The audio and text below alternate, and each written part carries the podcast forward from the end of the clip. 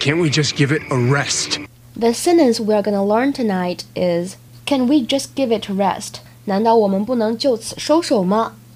Can't we just give it a rest? Can we just give it a rest? 在英文当中呢，give it a rest 怎么理解呢？It is that when you want somebody stop talking about or doing something that is annoying you。 当你看不惯别人的某一种行为，希望结束，希望不再讨论这件事情的时候呢，就可以使用这样的表达，give it a rest。当然了，这个句子本身理解的话呢，可以叫做收手吧，直接呢拿出来当做祈使句使用也是完全 OK 的。Give it a rest，收手吧。